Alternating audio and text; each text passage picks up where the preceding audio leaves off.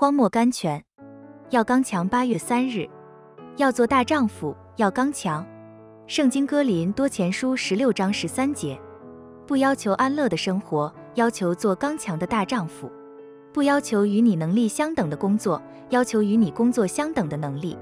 这样，你所行的算不得神迹，你自己却是一个神迹。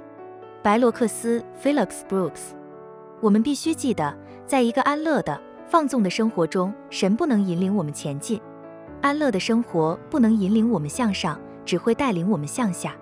天总是在我们上面的，所以我们必须时时望着上面。许多人常常喜欢逃避那些要出代价、自制、克己、牺牲的事情，但是我告诉你们，只有劳苦和困难是走向尊贵的唯一路径。